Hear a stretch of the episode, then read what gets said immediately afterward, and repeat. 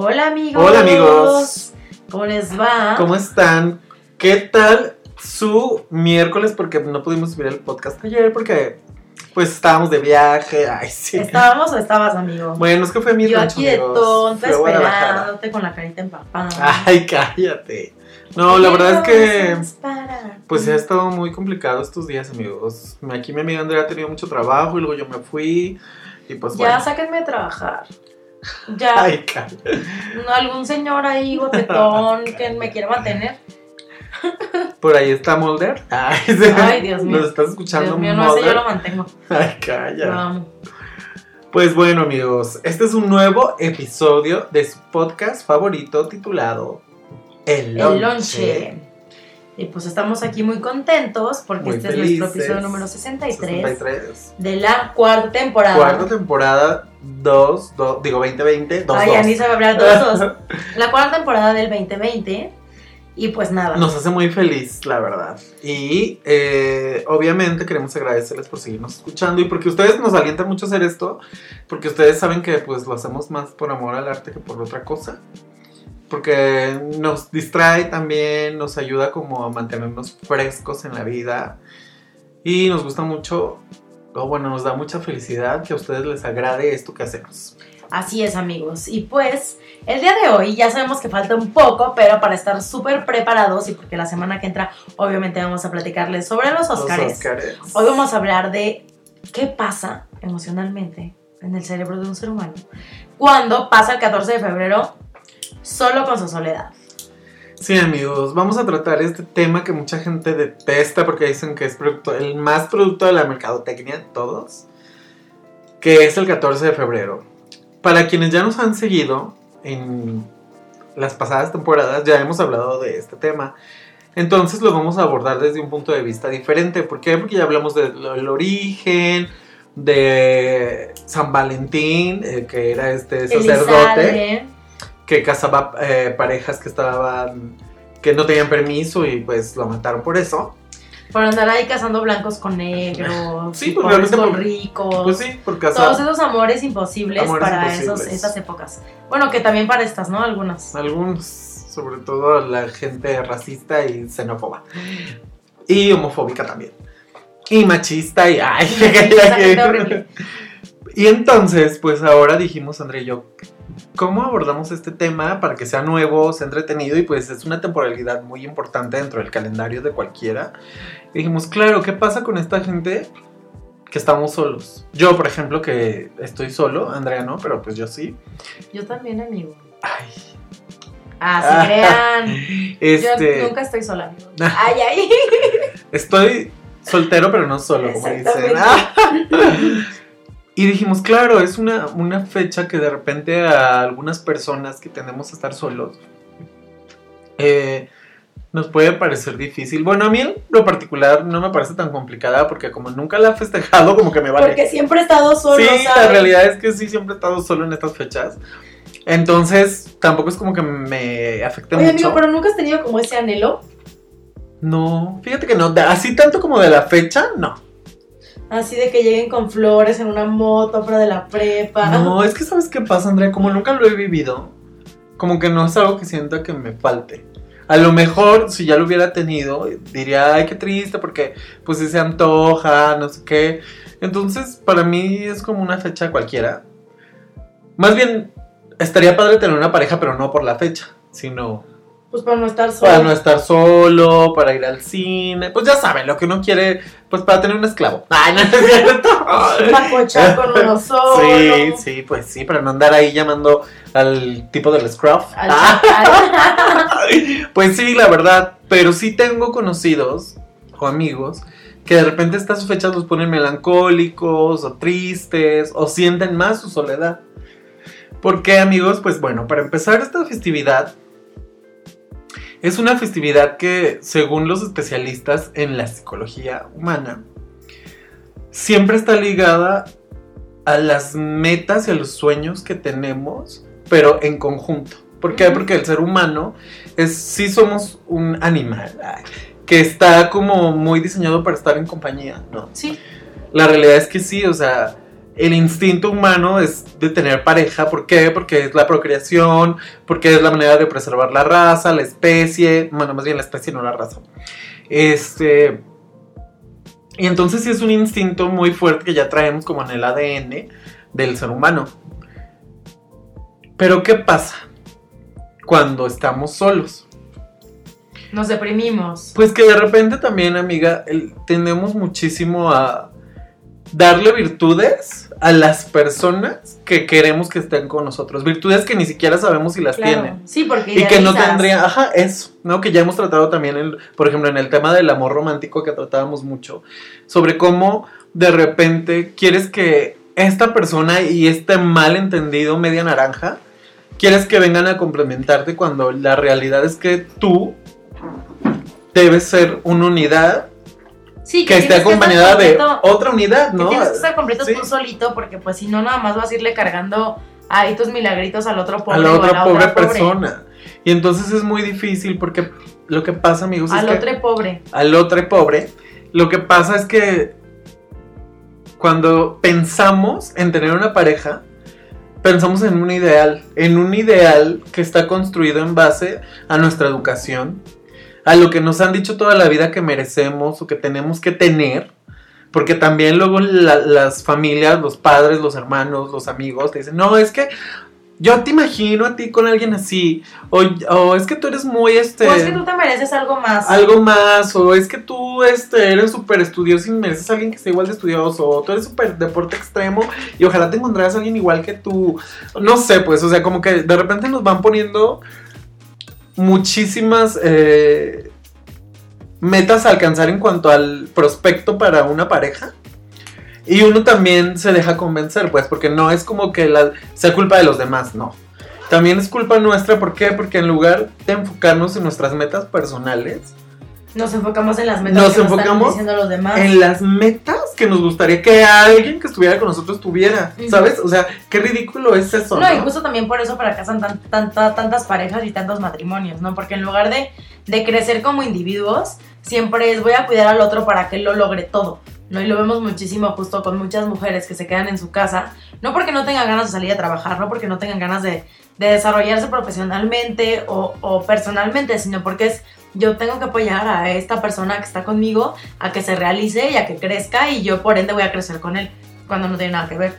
No, al final de cuentas es un crecimiento personal que se debe de buscar primero, ¿no? O sea, es como quieres terminar tu carrera, quieres viajar, quieres tener tales puestos, quieres eh, poner un negocio, no sé. Y la realidad es que esta, estas metas personales deberían ser las principales antes siquiera de pensar en hacer una vida en pareja. Exacto. ¿Qué pasa? Que luego uno no vive realmente su vida. ¿Saben por qué? Por estar Porque estás pensando en cómo vivirías tu vida si tuvieras tal pareja, ¿no? Entonces es como de, ay, es que si yo anduviera con una persona, a mí la verdad es que ya siendo como muy confidentes, me pasaba mucho cuando estaba como en la universidad, que siempre fui un niño como, pues medio solitario y medio rarillo y difícil. Y pues, ay amiga, atrás ve mi tiradero de la ropa. Yo aquí te voy a tomar una selfie para poner que grabando y que en vivo y que este y que el otro. Pero es que, amigos, perdón, tengo un tiradero ahora sí porque pues llegué de viaje y no he hecho nada. O sea, me dormí y me fui directo a eh, la oficina en la mañana. Pero bueno, volviendo al tema que nos importa. Estábamos hablando de cómo de repente, este... Ah, ya, cómo yo, perdón, me imaginé, me fui. De cómo yo de repente me estaba poniéndole como adjetivos o características a este ideal de pareja que yo pensaba. ¿Por qué? Porque era muy solo y difícil y un niño medio extraño, ya saben. Y entonces de repente yo pensaba, ay, es que si tuviera a un novio de tal o cual manera. Y de repente se nos pasa más el tiempo idealizando. imaginando e idealizando a alguien que cumplir nuestras metas. Yo por eso nunca he estado sola, amigo. Ah, no, digo, yo por eso no, nada. Ay, No, no, no, pero a lo que voy es a que pues, pues no hay que idealizar, hay que probar. no, hay que, sí, hay que probar. Eso es muy real, sí es cierto. O sea, ¿cómo vas a saber qué es lo que te gusta si no pruebas? Exactamente. Y la verdad es que sí es súper importante. Y hay ciertos puntos que sí tenemos que tomar muy en cuenta para no cometer estos errores de luego fijarte en personas que más allá de aportarte algo, te quitan, ¿sabes? Te Ujú. quitan tiempo, te quitan sueños, te quitan metas, te quitan autoestima. No, y justo, ¿no? Porque a veces también, y creo que es algo que ya hemos tomado, por miedo a estar solo por miedo a no, a no atreverte a decir qué es lo que quieres, pues qué es lo que pasa, que dejas que el tiempo pase y pase y pase y pase y pase, y cuando te vienes a dar cuenta ya pasaron 11, 14 de febrero y no has hecho absolutamente nada de tu vida. Amiga, y sí es bien fuerte porque creo que uno de los temas más importantes dentro de nuestra generación es este miedo a estar solos. O sea, si ustedes se dan cuenta, la gente de nuestra edad, así, este, finales de los 20, principios de los 30, todos quieren una relación súper perfecta o abierta o poliamorosa, pero al mismo tiempo les da muchísimo miedo estar solos. ¿Por qué? Porque cuando tú estás solo lidias con tus propios Demonios. demonios, que al final de cuentas son inseguridades, son este, a lo mejor eh, conflictos que traes cargando desde la infancia. Y cuando estás acompañado, pues como que los haces a un ladito porque no quiere decir que se te fueron. Simplemente tú, como tu atención está centrada en otra persona, no te fijas en ti mismo. Y tenemos que aprender a lidiar con nosotros mismos para también funcionar con otras personas. Para que esas inseguridades se trabajen de tal manera que podamos lidiar con ellas. Porque también, amigos, es imposible acabar con nuestras inseguridades al 100%. El ser humano es así. Siempre las vamos a tener, pero podemos lidiar con ellas y decir, a ver, a lo mejor soy muy celoso, ¿no? Porque soy celoso. Por lo general los celos es falta de confianza en sí mismo, porque crees que no eres lo suficiente para otra persona, porque crees que las otras personas van a buscar eh, algo que tú no les estás dando. Y al final de cuentas este es un asunto personal que tú tienes que decir, o sea, yo soy suficiente, yo soy increíble, y si la otra persona en algún momento llega a buscar a alguien más, no es por mí, Exactamente, Es por él. es por él o por ella. o por ella. Y bueno, tenemos aquí unos puntos que son muy buenos a tomar en cuenta para centrarte, si eres un soltero, en este 14 de febrero, y eh, poder tener como una visión más abierta y no estarte como lamentando por no tener una Es que pareja, sabes también ¿no? qué pasa, amigo, o sea, y lo digo por experiencia. O sea, que pues tú sabes que también el, el Día del Amor y la Amistad, ¿no? El Día de San Valentín es una fecha en la que pues, si no, si no, si eres sola, pues puedes pasarla con tus amigos. Con tus ¿no? amigos, Pero porque es también, amor y ¿qué amistad. pasa? ¿Qué pasa cuando todos tus amigos tienen pareja? También es. Pues obviamente, o sea, no, no te estamos diciendo que no sientas nada y que disfrutes tu soledad. Porque también es lógico que te agüites un poco, Sí, ¿no? también. O sea que llega el 14 de febrero y tú así, bueno, no tengo ni con quién ir a cenar, entonces te quedas en tu cuarto a ver películas solo con helado, que también está deli, también es un plan Está bastante rico. delicioso. Entonces, pues a lo mejor puedes autoconsentirte. Yo sí día. lo he hecho, amiga, ¿eh? Pero lo que sí pasa es que, pues bueno, si ves a todo mundo con flores y a las parejitas, esto y el otro, y tú estás solo, pues creo que es normal que algunas Es normal que personas te tiendan sientas a, como a solo, pero está padre porque entonces dices, ay, a lo mejor hoy voy a comprarme una cenita especial para mí. Como dice Andrea, te puedes quedar en tu casita, te compras una cenita, una cenita rica, pones alguna película que te gusta mucho y te estás autoconsintiendo. Y eso también está rico, ¿por qué? Porque es un regalo de ti, para ti, Exacto. que al final de cuentas es lo que siempre vas a tener a ti mismo. ¿no? Pues sí, pues sí, al final si tú te quieres a ti, si tú estás bien, pues es más probable que a la larga encuentres a una persona, una persona. con la que puedas compartir lo que tú sientes, lo que tú quieres y tu manera de ver el mundo. Eso es muy real. Eso es muy importante. Bueno, aquí están mis puntos muy increíbles. Número uno, trabajar en objetivos. A lo mejor suena como muy de plan de negocios, ¿no? o de Y es estrategia. así de que Ah, coach. Pero la realidad es que sí, amigos. O sea, a lo mejor dices, bueno, ahorita estoy solo. Pues entonces mejor trabajo en objetivos personales, ¿no? A lo mejor Ponerme flaco, ponerme fabuloso. ir al gym, tener una mejor dieta. eh, Sí, porque cuando empiezas a salir con alguien eso vale madres. tomar cursos de algo que siempre he querido, ordenar mi casa, cambiar muebles, sacar ropa sucia, o sea, no sé. Pero hay como un plan que puedes hacer para tu vida diaria, ¿no? no, para que no te sientas como que las demás personas están como viviendo su vida y tú estás como ahí en pausa. Sin hacer nada, exactamente. Porque pues no, al final de cuentas el tiempo que tienes para ti solo lo puedes em- emplear en otras cosas muy padres. Entonces, haz objetivo, bueno, ten objetivos en mente y ponles fecha, ¿sabes? Es como de, a lo mejor en un mes este, voy a viajar. A lo mejor aquí a Vallarta, a Acapulco, a Los A Cabos, a Cuernavaca. Ajá, O a lo mejor así dices, este, planeo que cada tres meses tengo que conocer un lugar diferente cercano a donde estoy viviendo, ¿no? No vayan a Valquirico. pues yo ya fui a Valquirico. Estaba como lindo, pero X. Y luego, bueno, este. No te enfoques en la vida de pareja de los demás. Exacto. Y Ese es un súper fuerte. Porque, como dice Andrea ahorita, ¿qué pasa cuando todos tus amigos tienen pareja? Que de repente también luego. ay, esto lo digo un poco por experiencia propia, la verdad. Ay, espero que no me odien lo que voy a decir. Pero de repente. Pasa que tus amigos, cuando eres como la persona que siempre está ahí, porque eres el que siempre está solo, te utilizan como el catalizador, ¿sabes? Contigo se, te- se desahogan, a ti te cuentan todo, y eres confidente, y está padre porque son tus amigos y confían en ti. Pero pues tampoco tienes por qué absorber los problemas de todos tus amigos, ¿sabes? Y sobre todo de pareja, porque cuando uno está solo, pues dices, yo ni sé, yo, o sea, ¿qué consejo te puedo? Yo te puedo dar un consejo como muy objetivo desde afuera, pero al final de cuentas los únicos que saben cómo están las cosas son ustedes dos. Exacto. Y también amigos que tienen ya sus parejas y que tienen a sus mejores amigos a quien siempre les cuentan todo. Sean como bien honestos con ustedes mismos. Y si están pidiendo un consejo, dejen que la persona hable. Y no busquen que les digan lo que ustedes quieren escuchar, porque entonces ese no es un consejo. Porque entonces no es un amigo. No, entonces no es un consejo tampoco, porque un amigo te va a dar un consejo que cree que es objetivo porque lo está viendo de una manera muy eh, seria, ¿sabes? Sin ponerse de parte de ninguno de los dos.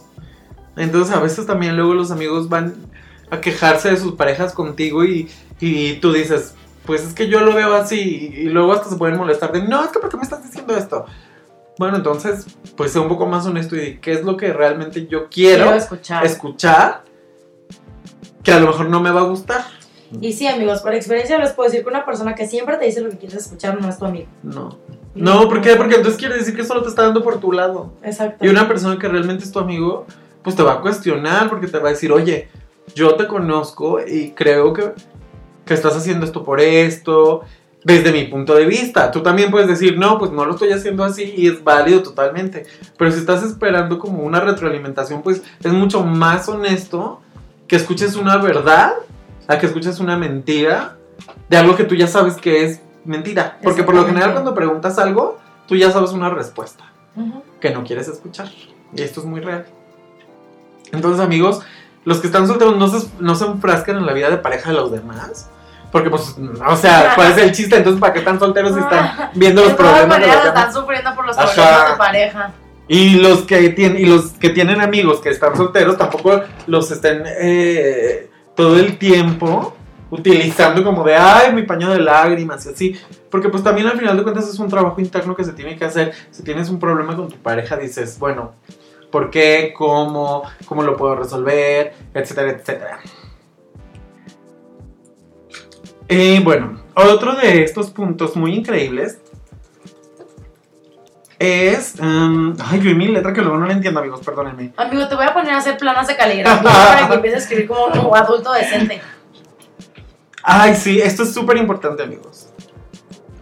No piensen, no le dediquen demasiado tiempo a una a pensar en una pareja que aún no tienen. Era lo que decíamos. No estén idealizando. Sí, porque además si todo el tiempo estás planificando, ay, es que cuando conozca a esta persona, pues vamos a ir aquí, y vamos a ir allá, yo voy a hacer que me acompañe, y vamos a O sea, bueno, hay gente que hasta se imagina ya cómo va a ser la boda. Ay, no, sí Entonces, terrible. O imagínense. amigos, también pasa mucho. Espera, espera, déjame Ajá. terminar mi punto. Entonces, ¿qué es lo que pasa? Que conoces a esa persona y le pones todas las presiones que tú tienes de expectativas y que obviamente a la primera vez que te, que te defraude, que es lo más normal porque es una persona que va a reaccionar diferente a como tú esperas que reaccione, pues te, vas a, te la vas a vivir decepcionándote y ni De siquiera vas a disfrutar esa relación. O también lo que vas a hacer. A lo mejor también, amigos, analicen un poquito. A lo mejor también por eso uno está solo, porque de repente pones demasiadas expectativas en las personas y las personas se terminan asustando porque dicen, oye, o sea, te estoy conociendo. Y tú ya me quieres poner anillo. ya... Sí, un ejemplo. O tú ya quieres que yo sea de tal manera y cuando ni siquiera sabes si soy así o no soy así. Entonces, pues hay que ser como muy honestos también con nosotros mismos y decir, a ver, no, ya me estoy como haciendo chaquetas mentales. No tengo por qué ponerle características a otra persona sin antes conocerla y mucho menos a alguien que no llega, a alguien que ni existe. Exacto. Porque entonces nos vamos a hacer mucho más difícil este trayecto de la soledad o de la soltería. Pensando en, ay, es que cuando llegue esta persona, y mientras más características les pones, pues más imposible se hace, porque entonces ya estás creando ahí a, a alguien demasiado idealizado para ti, demasiado perfecto en cuanto a tus estándares, y eso pues no va a pasar. Pues no, porque pues al final todos somos diferentes Ajá. y todos buscamos cosas diferentes en la Y vida. todos somos individuos que piensan por sí mismos, o sea, no puedes estar ordenándole a la gente, ay, piensa como yo quiero que pienses. Pues no. Entonces, amigos, pues en conclusión,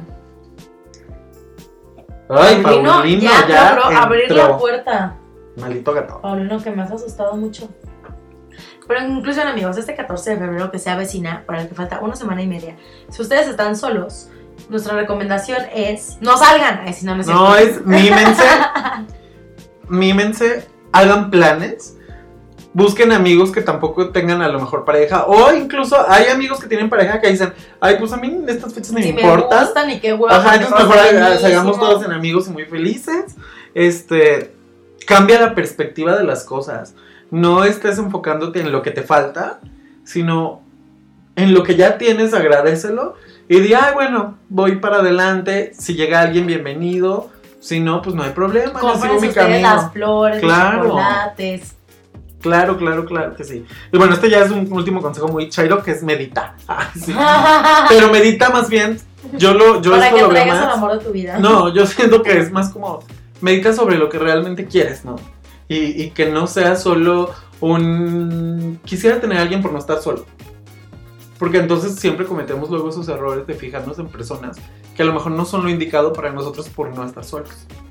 Sí pasa, amigos. Y pues no, Sí eso no pasa. está padre porque, pues amigos, valemos mucho, estamos padres, somos chavis, bueno, ya no tanto yo, este, pero pues al final de cuentas, sí merecemos tener como la parte completa, estar completos Claro. nosotros y que cuando llegue alguien bien bonito, sea también una- un individuo Sí, también, completo. también creo que es válido que si ustedes tienen una pareja y a ustedes les gusta celebrar, Lo pues, hagan. lo hagan, se también. animen a decirlo y pues celebran algo que a ustedes les gusta, ¿no? Al Sí. final de cuentas, pues para todos hay en este Sí, eso en sí. esta vida Tampoco somos como haters del 14 de febrero. Simplemente es, si te gusta, qué padre. Si no te gusta, qué padre.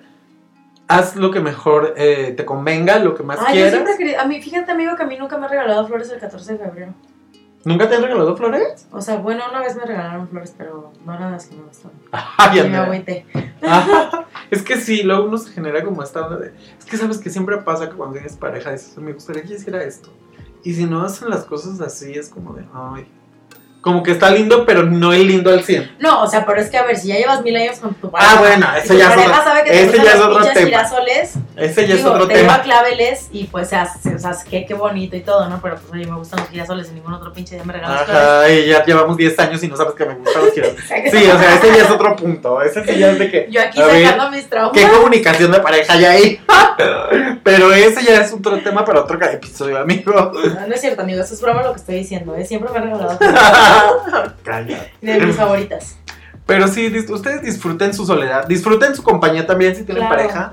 Este, sean muy felices, apapáchense, cuiden a su pareja. Y si no la tienen, disfrútense ustedes mismos. Apapáchense ustedes. Apapáchense ustedes mismos, dense el amor ustedes mismos. Háganse el amor Y también con sus amigos. mismos. Y También, con ay, sus eso siempre. Ay, este liberal. este No, no, liberal. no. Me refería con sus amigos de que se amen, no que se den amor carnal. Ay. Este, bueno. quién sabe, porque luego ahí tengo unos amigos que dicen que amor de amigos, ¿verdad? Pero ese ya es otro tema también. Total, que este 14 de febrero hay para todos, amigos.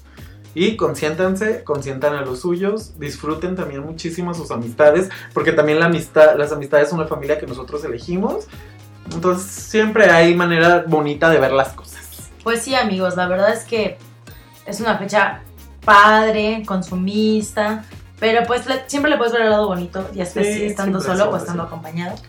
Y pues a disfrutar se ha dicho. Y pues bueno amigos, con esto terminamos este tema del día de hoy. Vamos a una increíble canción y volvemos. Bye.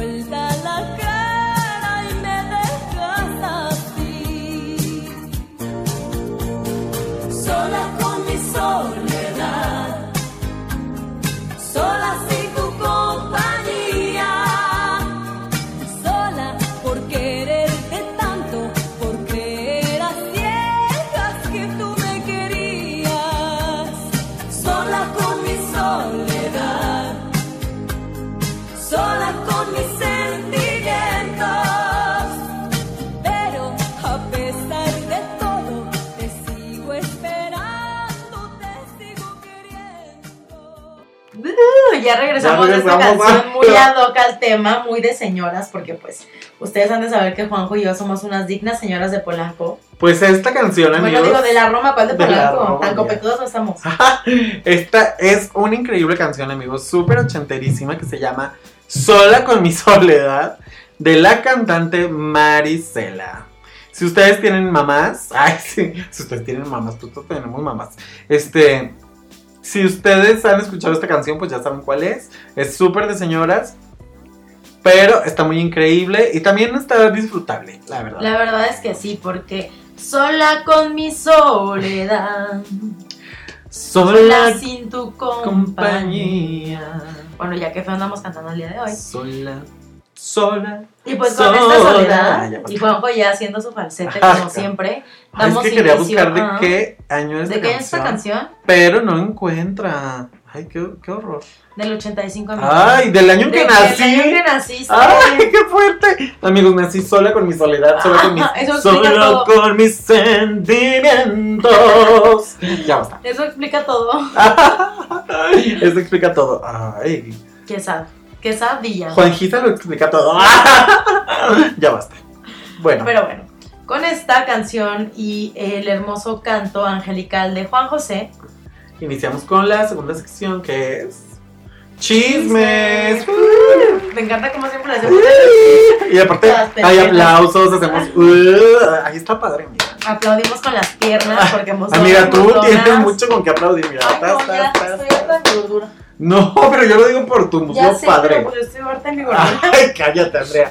Que no viste a J-Lo en el Super Ay, amigo, Bowl. ya quisiera yo tener el cuerpo de J-Lo. Amiga, tú tienes las curvas. Tengo las curvas, pero no esa cinturita, eh, o sea. Ay, tengo amiga, mucho pero mira, betún. eso se arregla así. Ay, mucho betún. Bueno, pero tienes sabor. ¡Ah! Eres muy dulce, amiga. Eres un dulce muy sensual. Ay, qué tal. Debería de comprarme un traje como el de J-Lo y decirle a Toño que me tome unas fotos bien sensuales. Ay, sí, sí deberías. Bien sensuales, sí. Pues, como ustedes ya vieron, nuestro primer tema de hoy va a ser el, El medio tiempo Bowl. del Super Bowl. ¿Qué te pareció, amigo? Ay, a mí me encantó. La verdad sí me gustó, Andrea. O sea, Mucha sí, gente como que- mucho. de repente se estuvo quejando que porque, ay, es que Katy Perry sacó el león enorme. Que si Madonna sacó no sé qué. Y que aquí bien. Amigos, estas estas dos mujeres No latinas necesitan más. no necesitaron más para llenar el escenario. Fueron ellas bailarines, guitarras, eh, J Balvin, Bad J Bunny, Balvin, mi Bad. Bunny, y baile y canto y se acabó y lo hicieron increíble. Hasta tuvo hubo. Exacto. O sea, amigos, ¿qué más querían? a mí fíjate que se me hizo bien padre porque hasta cierto punto fue como un statement político.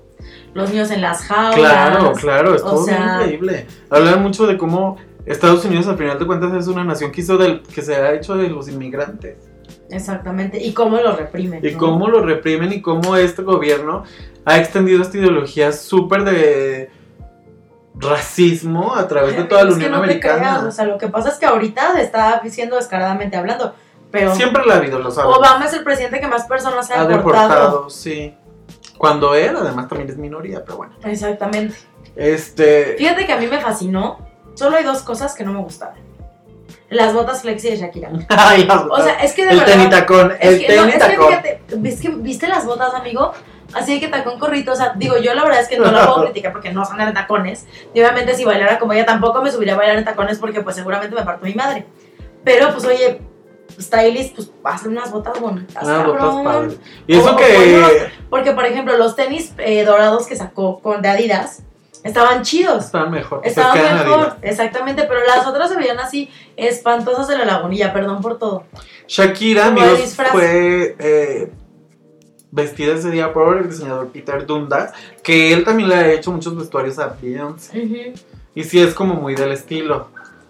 Pero la realidad es que sí esas botitas estaban Estaban fatal, o sea, todo lo demás fatales. hermoso, ella se veía preciosa así. Muy de cara lavada, eh, Ni siquiera necesitaba así una pestaña postiza ni nada. No, porque ella porque se veía fabulosa y ella siempre ha sido así. sabemos que Shakira es como más minimal y más de etérea y ya sabes. Digo, J-Lo también, aunque estaba muy maquillada, se veía fabulosa, se veía. Yo siento que ahí ni siquiera fue una competencia, la verdad, porque las dos hicieron las cosas. yo la amo con todo Mucha gente decía, ay, es que J-Lo se comió a Shakira.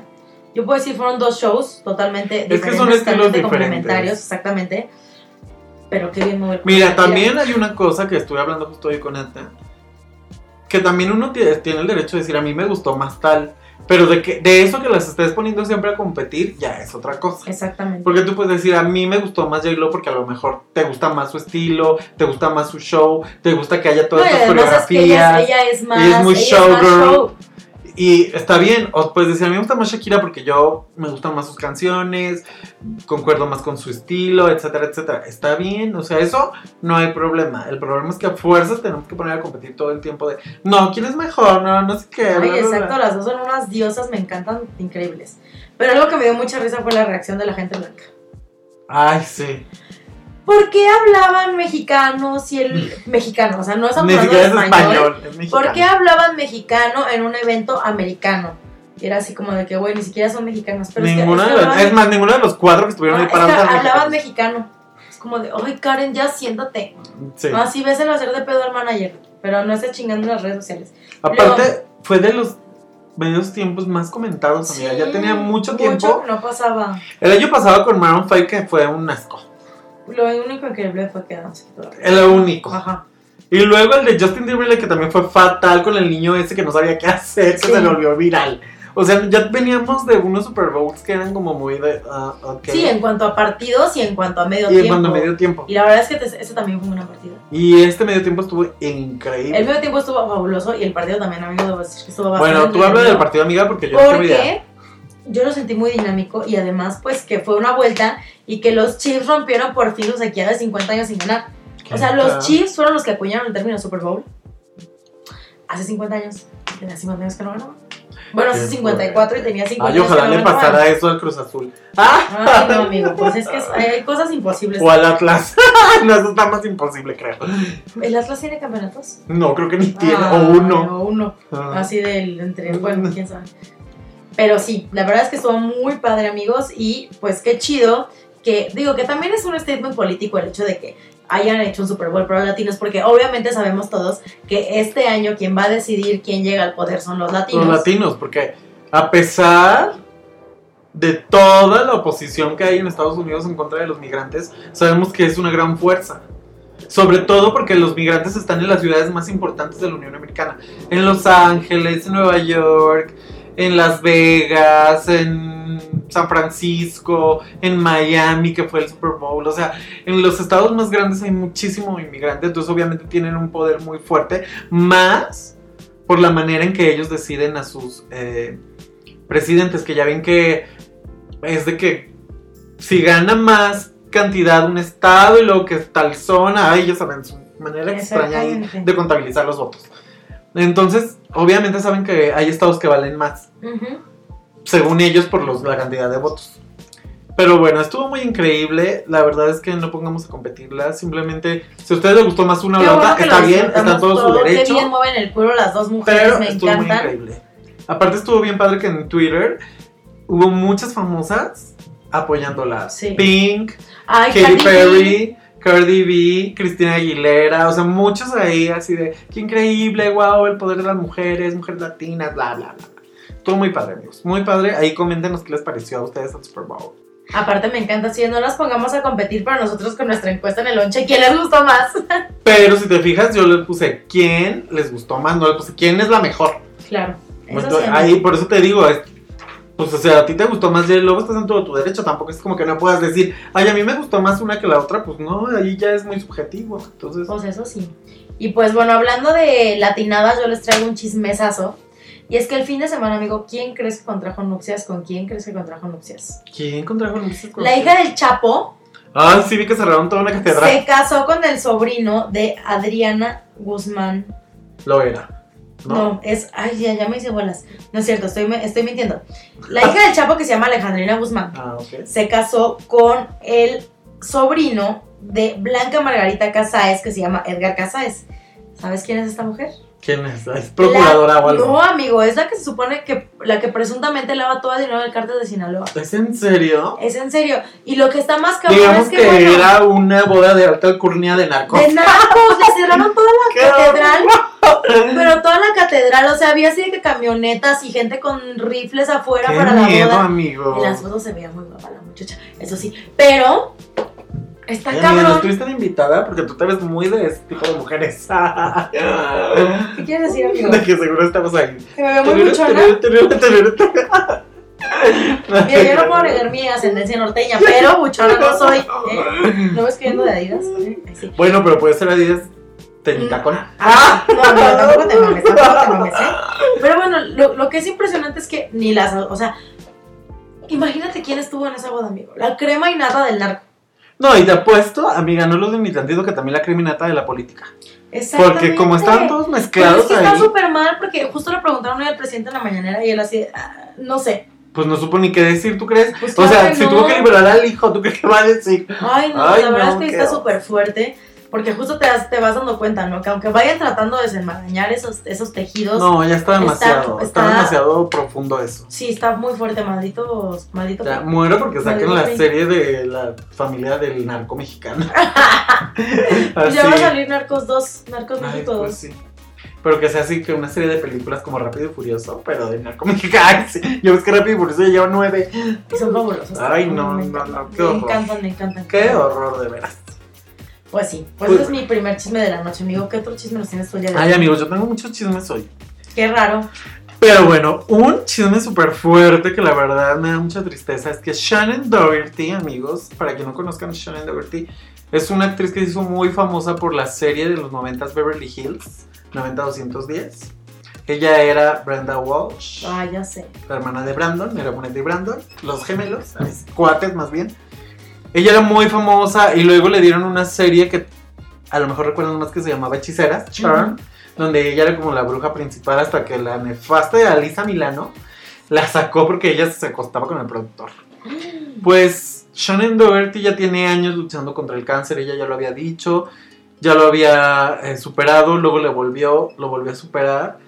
Y ahora amanecemos con la noticia de que le volvió el cáncer, pero ahora está en etapa 4. O sea, realmente ya es muy, muy difícil que lo pueda superar otra vez.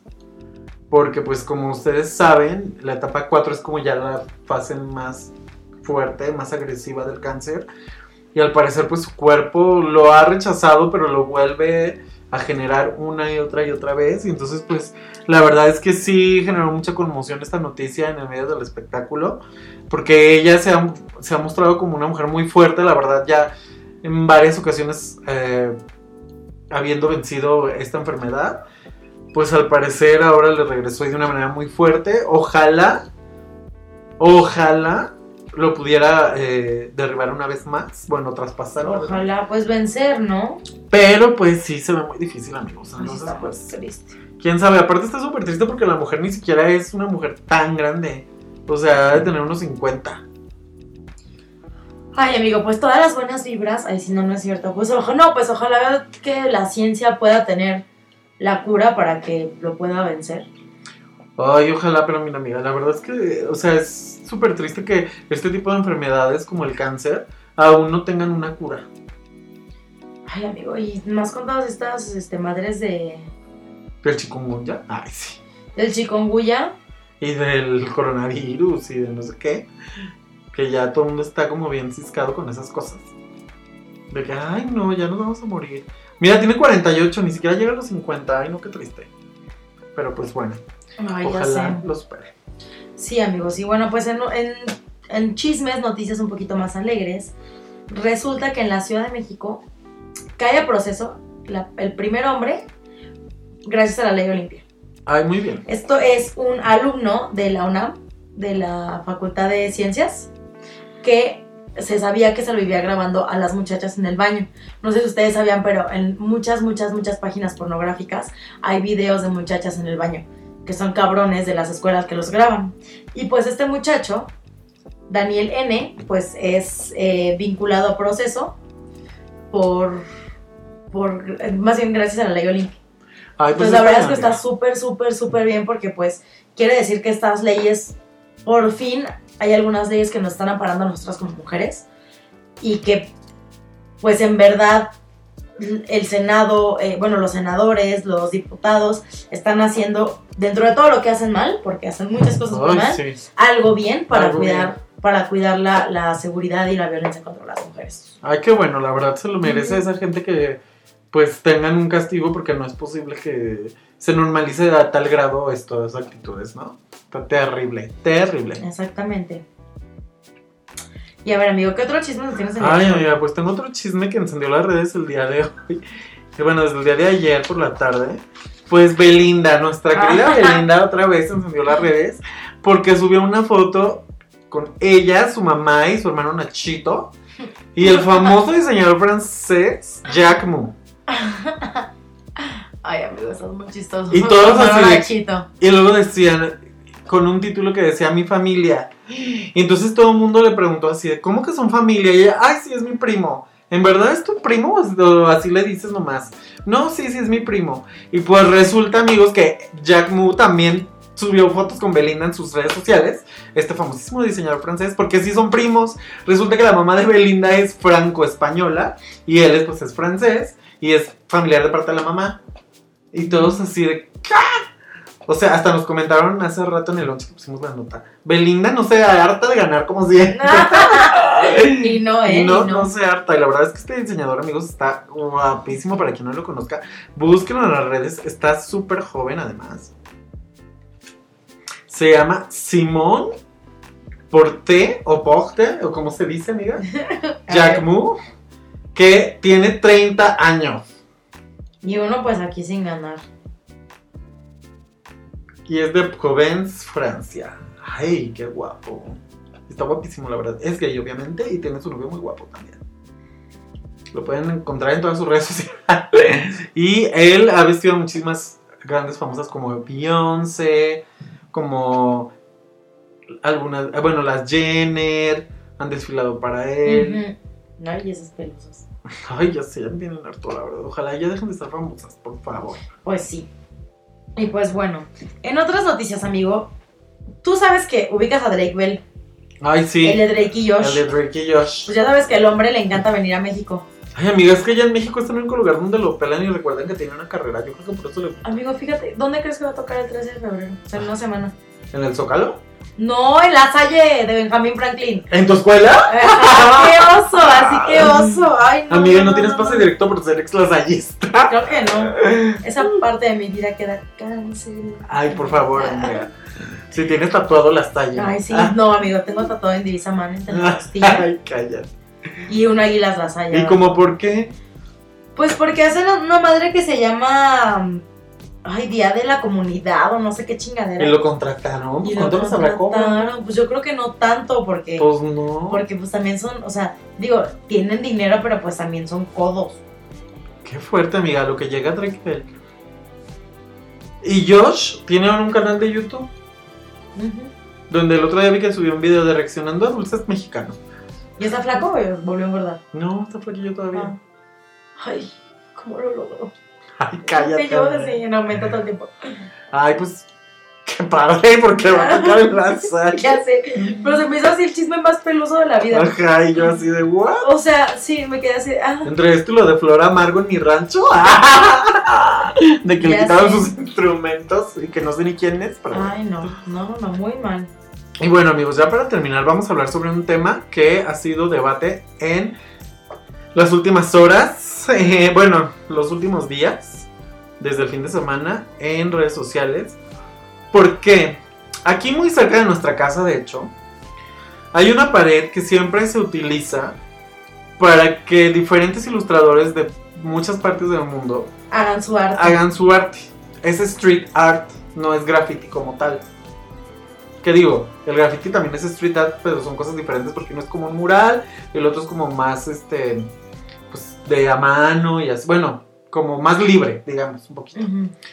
Pues esta semana, este fin de semana, una diseñadora llamada Sarah Anderson, bueno, ilustradora llamada Sarah Anderson, eh, por comisión de Pictoline con Samsung. Samsung. y otra marca que no me acuerdo cuál era, porque eran como tres marcas, hizo eh, un mural en esta pared que está aquí en la Roma Norte, cerca de... Que es Tabasco y. Cerca de, creo que sí está Vasco. Cerca del Luis Cabrera. Ajá. Que de hecho hace poquito estaba el otro diseñador este que tiene como fantasmitas, que no me acuerdo cómo se llama, que yo me tomé una foto sí. Bueno, total que esa pared siempre se usa- se usa para eso. Y pues resulta que oh, un grafitero muy famoso de aquí de la Ciudad de México, Que se llama Sombra. que se llama Sombra, Bueno, su tagline es Sombra. eh, intervino, bueno, grafiteó el mural. Y entonces se abrió todo un debate porque hay gente que defiende a Sombra y hay gente que defiende el trabajo de Sarah Anderson. Pues mira, amigo, yo no es que defienda el trabajo de ninguno de los dos, pero pues es que al final de cuentas así es la calle. O sea, así es la calle. O sea, todas las personas que grafitan, que rayan y que esto y que el otro, al final de cuentas es la calle y cualquier persona, de vecina, puede llegar a hacer lo que se le dé la gana sin tu consentimiento, obviamente. O sea, no te va a preguntar así de, oye, ¿puedo, puedo grafitear, pero pues así es como se usaba y se ha usado toda la vida. Yo entiendo que es muy diferente entre definir, ¿no? Porque pues al final de cuentas, este, uno podría decir es que lo de Sarah Anderson sí es arte. No, si yo le enseño eso a mi abuelita, me dice esos pinches manos feos que eso no es arte, es un graffiti más que se ve espantoso en la calle. Es algo muy, muy, muy, muy, muy subjetivo. Pero yo lo que creo es que en el momento en el que tú decides poner una obra de arte o una obra en la calle, pues claro que te expones a que cualquier hijo de vecina, ya sea grafitero famoso o no famoso, venga y lo raye. O se orinen, o se caguen, o se vomiten ahí. ¿Sabes qué, amiga? Yo aquí tengo varios puntos muy interesantes, pero muy extraños. Número uno, no es la primera vez que interviene en esa pared. Pero al menos desde que yo vivo en la CDMX, sí es la primera vez que le interviene otro grafitero. Porque nunca había pasado hasta donde yo sé, y al menos desde Pues que yo vivo nunca, aquí. Nunca se había hecho, ha hecho polémica al respecto. Pues es que, te lo juro, Andrea, que al menos yo recuerdo tres re- pasados que nunca los grafiteros, o sea, pasaron sin pena ni gloria. Como quien dice, porque nadie los intervino, entonces la gente pasaba, algunos se tomaban fotos, quienes conocían al, al trabajo del ilustrador y ya no pasaba de eso. Eso me da mucho que pensar, número uno, porque como ustedes saben amigos, hay paredes específicas en donde de repente te ponen, esta es una pared que es para grafitear. Y por lo general la gente que hace graffiti lo respeta. Y ahí grafitean y así. Y también por lo general cuando es un mural, rara vez lo intervienen. O lo intervienen por los lados para que se siga viendo la obra completa. Ay, amigo, ¿qué nos pasó por la doctores? Pintan murales increíbles y al día siguiente están todos grafiteados. Amiga, nunca duran tan poquito. O sea, no, sí, amigo, sí, sí, sí. A mí me A mí nunca me ha pasado que paredes de tan doctores poquito. y en Es la más, tenemos y así. por aquí muchísimos murales que siguen y nadie los ha grafiteado. Simplemente por esta calle Pues por el de... privilegio de ser de la Roma, amigo. Pero de verdad te vas a otros lados y murales Puede ser. que... Es que yo siento que va más por ahí, Andrea. Siento que esto se ha polarizado muchísimo porque estamos así de polarizados entre que si vives en tal colonia, si vives que si chairos, que si fifís. Siento que este problema es más de ese fondo que realmente de que si la obra vale o no vale. Al final de cuentas, es muy subjetivo como todo el arte o como todo lo que ya es creado por el hombre. y, Ay, no. No, la realidad es que sí es sí, súper claro, sí, sí, subjetivo.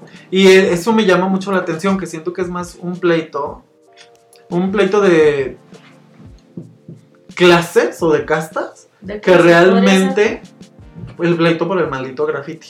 Pues sí, claro, o sea, mural. pero al final de cuentas, pues ya, o sea, Pictoline y Samsung ya pagaron lo que tuvieron que haber pagado por ese mural. Y viene este hombre y lo interviene, que también puede ser, o sea, puede ser un discurso anticapitalista, la verdad es que no lo sé. Y también hay... No lo sé, no lo alcanzo a comprender, pero se me hace demasiado alboroto. a mí también así, se me hace demasiado... demasiado, roto. o sea, güey, la pared no, otra vez la pintaron. O sea, de verdad, la gente en este país hace más pedo por una puta pared pintada, por un puto, Ah, eso sí. por un puto mural intervenido, que por lo que está pasando día a día. Y también hay otro punto que se me hace bien interesante, Andrea, porque Pero muy extraño. estas creadores de, de arte o de... Pues sí, de arte o el street eh, art y estas cosas.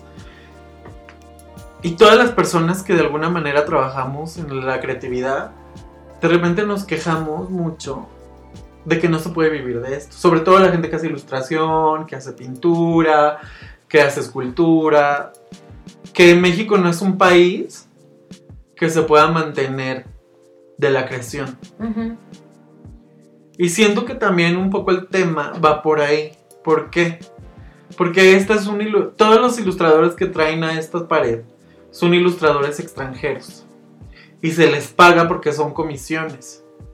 A lo mejor también es como un llamado de atención de por qué no contratar a los Artistas nacionales. Y que hay mucho, mucho, mucho talento. Porque la realidad... fíjate que eso se me hace todavía más interesante y más acertado. Porque la realidad es que Ay. sí, este, nosotros, porque la, o sea, no es por este, ponernos en el centro de la conversación como Roger González con su lengua de fuera, este, pero por ejemplo, Andrea y yo que sí estamos como muy conectados con la gente del medio creativo, hemos visto como de repente a muchas personas les cuesta trabajo sí, claro. salir adelante con proyectos que son súper personales, pero son muy valiosos, porque no hay nadie quien los apoye. O como mucha gente muy talentosa está hundida en las agencias publicitarias porque es la única manera Claro, que tienen o sea, de como hasta el mismo Pictoline no le paga bien a sus artistas. No, y Pictoline es una cosa que se ha vendido muchísimo.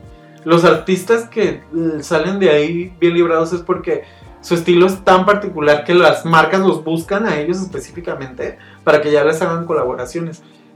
Pero creo que es un punto mucho más fuerte ese de decir, ¿por qué estas marcas y por qué una empresa como Pictoline, que es mexicana, no apoya también al talento mexicano? No quiere decir que solo contrate a mexicanos, pero también, así como digo que en el tiempo que llevo viviendo aquí nunca había visto un graffiti tan, este, sobre En esa, esa- pantalla, en esa en esa pared, pared. ajá.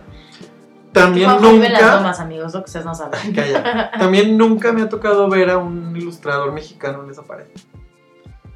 Y la realidad es que sí debería de haber también, no todo el tiempo, pero sí, debería pero de pues haber. campechaneado, ¿no? O sea, deberían de tener como...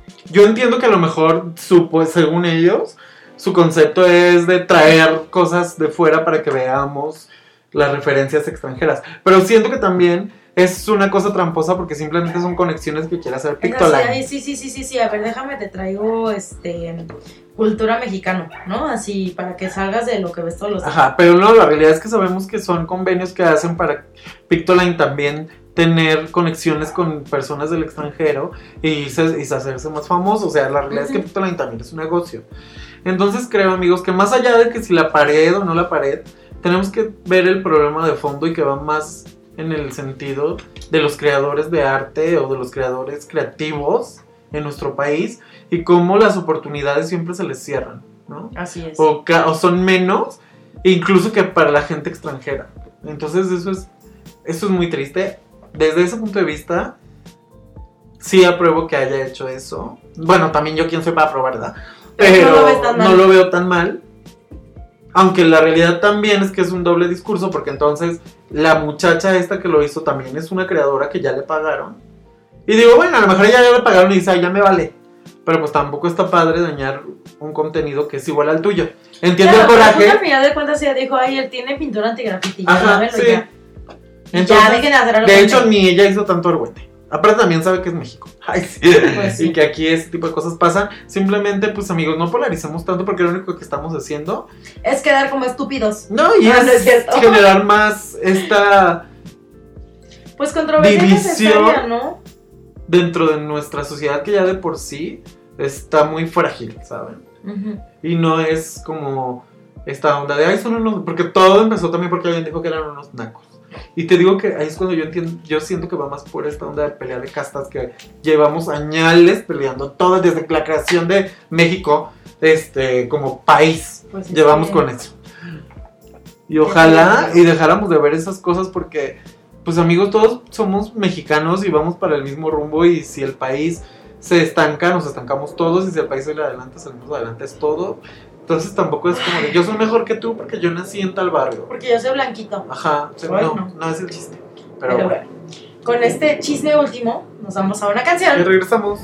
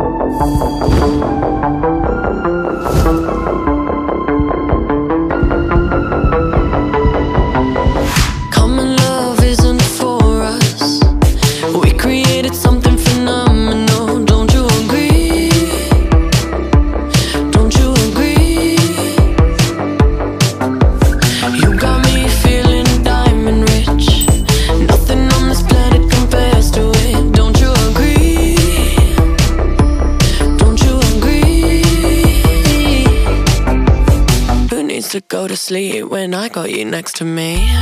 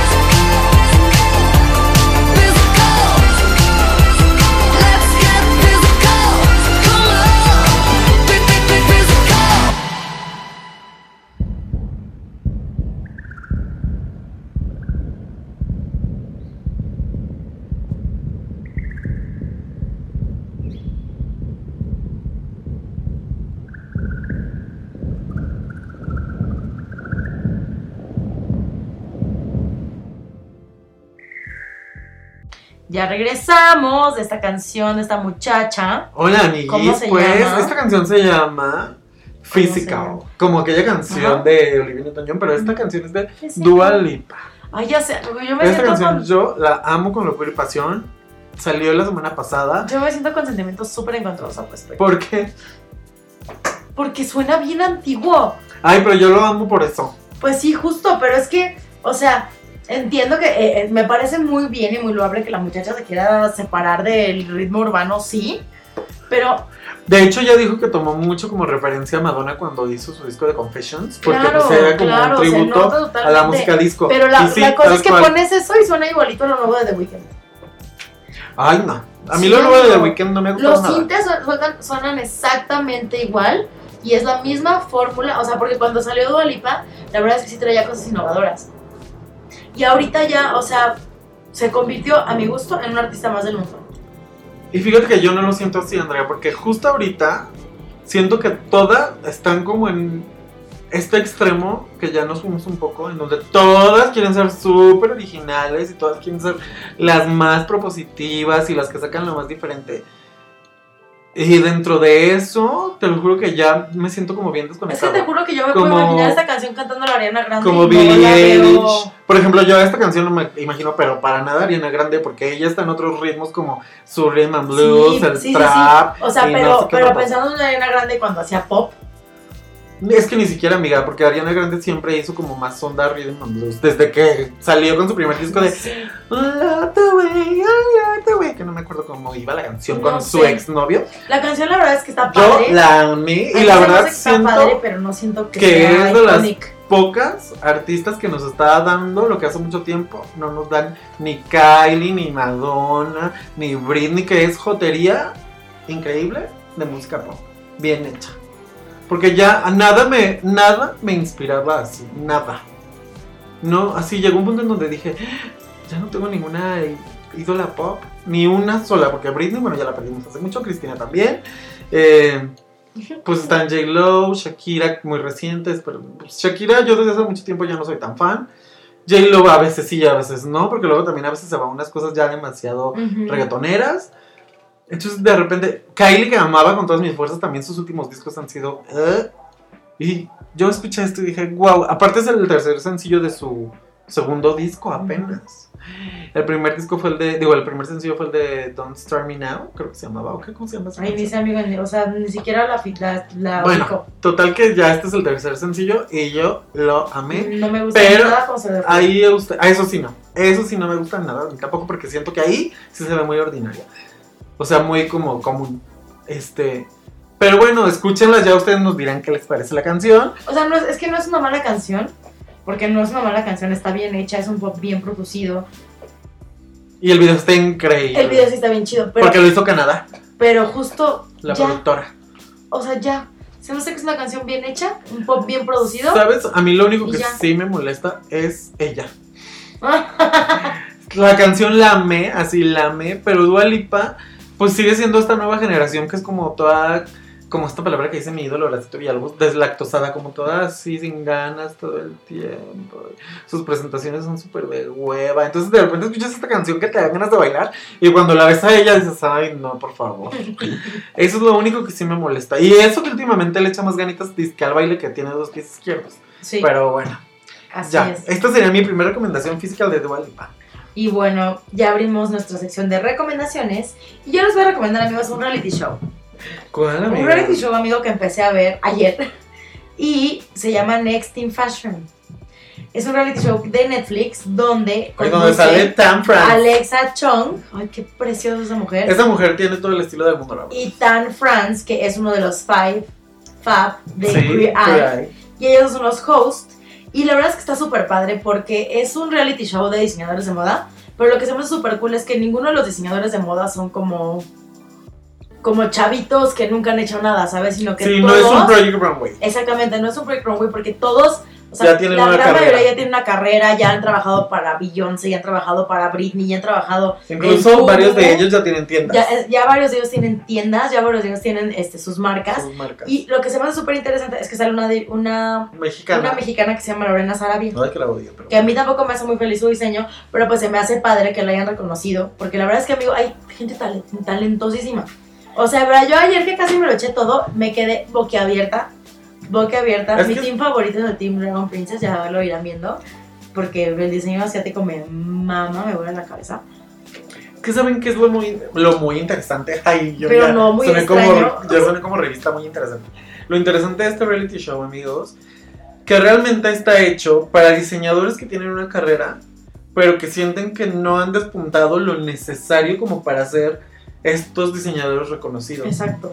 Y Entonces- que, o que siempre han trabajado en casas para diseñadores. Para otros diseñadores. Cuando donde se roban todo su talento y Ajá. ellos nunca son reconocidos. Y también esto pasa, esto, lo que me, pasó, me pareció muy interesante de esto, Andrea, es que por lo general, este tipo de personas o de, sí, de personas que siempre trabajan como, digamos, un escalón abajo de la gloria máxima, de repente se, se crean muchas inseguridades personales. ¿Por qué? Porque de repente empiezan, es que a lo mejor si yo no he tenido tanto spot es porque no doy el 100 o porque no tengo tal- el talento suficiente o porque no tengo la personalidad que debería. Entonces está bien padre porque aquí los enfrentan a esos miedos y a lo mejor les pueden sacar este estironcito final que les falta para lograr que su marca sea lo que ellos siempre han esperado que sea. O que, o que su esencia realmente genere una marca diferente a lo que han estado trabajando para otras personas. Exacto. Y eso se me hace bien interesante. Lástima que metieron a esa mujer mexicana que nunca me gustó su diseño, la verdad. Habiendo tantos mexicanos tan increíbles. Pero qué padre que haya una mexicana, eso sí. Pero también por algo la escogieron, amigo. Ay, pues porque ya tiene su tienda. Pero hay muchos mexicanos que tienen su tienda. Pues está ella, está que yo hubiera escogido a esta otra mujer. A... También está Carla Fernández. Ay, ¿cómo se llama esta otra mujer? Que también tiene su tienda en Mazarik. Oh, ay, se me olvidó cómo se llama esta otra mujer. Pero ella siento que diseña más bonito. Bueno, el chiste es que lo vean. Está padre. La verdad es que si tienen ganas de ver esas cosas que no tienen que pensar y emocionarse porque se ven cosas bonitas en la tele, te lo recomiendo muchísimo. Muy bien, muy increíble. ¿Cuál es tu segunda Ay, recomendación? amiga, pues yo voy a dar una no recomendación. Ay, ¿cómo crees? Qué raro tú. Ay, no, es que no, amiga, pues obviamente no tuve mucho tiempo de ver muchas cosas, pero ¿qué Pero ¿qué tal el chisme? En el autobús me eché tres películas horribles. Y Una, Juanjo así, bueno, no puedo dormir entonces. pues me eché La Llorona. Ay, está malísima, amigo. Malísima, malísima. Malísima, amigos. Es- Para quien no sepa, esta película quisieron hacerla como parte de toda esta Del familia del conjuro, del multiverso del conjuro, pero ahora como de la parte latina, ¿no? De cómo las comunidades eh, latinas en Los Ángeles También tienen sus tienen sus leyendas, que obviamente es la leyenda de la llorona que todo mexicano conoce de esta mujer Ay, no. que ahogó a sus hijos. Pero es que sabes que es lo tristísimo, amigo, de verdad que, o sea, es de esos que quieren que sean actores, o sea, que hablan español, que hablan mexicano y es como, oh, lo siento muchísimo. Ay, sí. Estoy muy triste. Y aparte, Yo, la ¿quién fue? La La Llorona. Llorona. La Llorona. Ay, no, está horrible, de verdad. Yo la vi y dije, qué cosa Da tan mucha pena, mucha, mucha pena. Aparte, hay un señor que hace unas limpias con huevo. Ay, no, no puedo. Así es la santería. Es como ver al brujo mayor con misada. No, no, no. Está fatal, amigos. No se les ocurre ver La Llorona. Ya es una película que salió ya hace como un par de años, creo. Pero no, no, está horrible. No la vean. Está horrible, se la pueden evitar. A lo mejor para un domingo, si no tienen nada que hacer, puede, puede que ahí se entretengan un rato. Pero ay, no, en general está muy, muy fea. No la vean. No la vean. No la vean, de verdad, yo también les digo Es no la la película La Llorona del universo del conjuro. Que aparte lo quieren ligar como con una cosa ahí bien chapa de que un padre fue el que encontró a la muñeca. ¿no? Ujú. Ay, vi que algo se movió, es Paulino, maldito Paulino. Es la Llorona. Ay, es la Llorona, que ya la escuché viene a llorar. jalarte las patas. Ay, cállate. Y no, bueno, esa Llorona quemaba supuestamente, que yo no recuerdo esa parte de la leyenda. ya pero sé. Ya sé. Muy extraño. Muy extraño. Y bueno, amigos, mi segunda recomendación de la noche es una súper recomendación que de verdad a mí me vuela la cabeza desde que lo descubrí. Y es un canal de YouTube. ¿Cuál? Este canal de YouTube se llama Philosophy Tube. Y la verdad es que está súper padre. Es un, es un chico, el, el host, bueno, de hecho es, es como estos, este formato donde sale una persona y habla frente a la cámara. Pero lo que está súper interesante, amigos, es que es un canal, como el nombre lo indica, de filosofía. Es un canal que es educacional. El host se llama Oliver Thorne y además de ser youtuber es un actor inglés y además también es filósofo. Entonces son videos que de verdad mis respetos porque, ay, o sea, son videos, el más cortito ha de durar como 15 minutos y el más largo de durar casi una hora. Y tocan temas desde, por ejemplo, el último que, que salió hace cuatro días es sobre la data. Y te lo pone de una forma tan fácil, tan digerible. Tiene también sobre el Brexit, habla, tiene, tiene sobre el, el- el- el abuso en hombres, el abuso de la mujer, el aborto, el este. Ay, este. El. Es que, ay, no, de verdad es que está padrísimo. Me emociona muchísimo, amigos. O sea, de verdad, de verdad. Y aparte, él es súper, súper ameno. O sea, tiene este aire de inglés, a decir, mamón. él es súper atractivo y yo, ya, Andrea. No, deja tú eso, o sea, sí es un hombre guapo, pero más allá de lo guapo que es, es mucho más ameno y mucho más atractivo en su forma de ser y de hablar. La verdad es que se lo súper recomiendo. Este canal empezó en el 2003, entonces tiene mucho material de donde cortar. Está súper entretenido, Philosophy Tube. Lo pueden buscar en YouTube y van a ser Ay, muy felices. padre. Entonces, este es un canal que tienen que ver si tienen ganas de pensar. O sea, así como les recomiendo cosas para solo decir, ¡ay, qué bonito! Aquí es para que digan, oh Dios Ay, me duele la cabeza tanto pensar. La verdad es que se los re- recomiendo muchísimo. Philosophy Tube de Oliver Thorne. Ay, qué padre. Qué increíble, qué guau. ¿Tienes alguna otra recomendación para esta semana, amigo? Ay, amiga, pues yo tengo una última recomendación que es de mi rancho. Yo les recomiendo que si van a Guadalajara, vayan a desayunar a los waffles de la antigua. Ay, no. porque los no, no, amo con De locura y verdad, ese lugar, amigos, Ese lugar Lo es, una puta delicia, es una puta hostia. Ay, no, no, no. Se me antojó. Y lo mejor del caso, amigos, es que pueden pedir la mitad dulce y la mitad salado. Entonces ya tienen el, ya tienen el, el plato fuerte y el postre. Mi favorito es el Marsella con el Varsovia. Ay, el Varsovia está El delicioso. Varsovia que tiene pierna, eh, queso gouda y una, una salsa de, de crema de chipotle. Pues el- amigos, Ay, parece mi recomendación, waffles me emocionó muchísimo. están en La Paz número 1792, en la colonia americana, en Guadalajara. Ustedes vayan, búsquenlos, están deliciosísimos. Y aparte están súper amenos, súper a gusto. Hay un mercadito a un lado, pueden pararse y tener ahí su juguito muy delicioso del mercadito.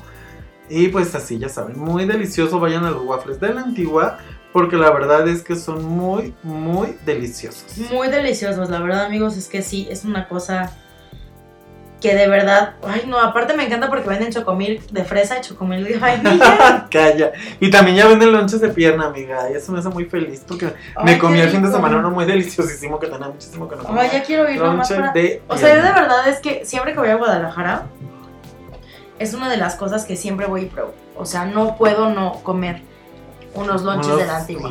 Digo, unos unos waffles. waffles. Y ahora es que ya se me antojó el lonche. Pues vayan porque está muy delicioso. Y esta sería mi última recomendación. Pues amigos, yo les traigo una última recomendación. Y esta última recomendación de la noche es una obra que se llama ¿Quién te entiende? El director es Alberto Lomnitz.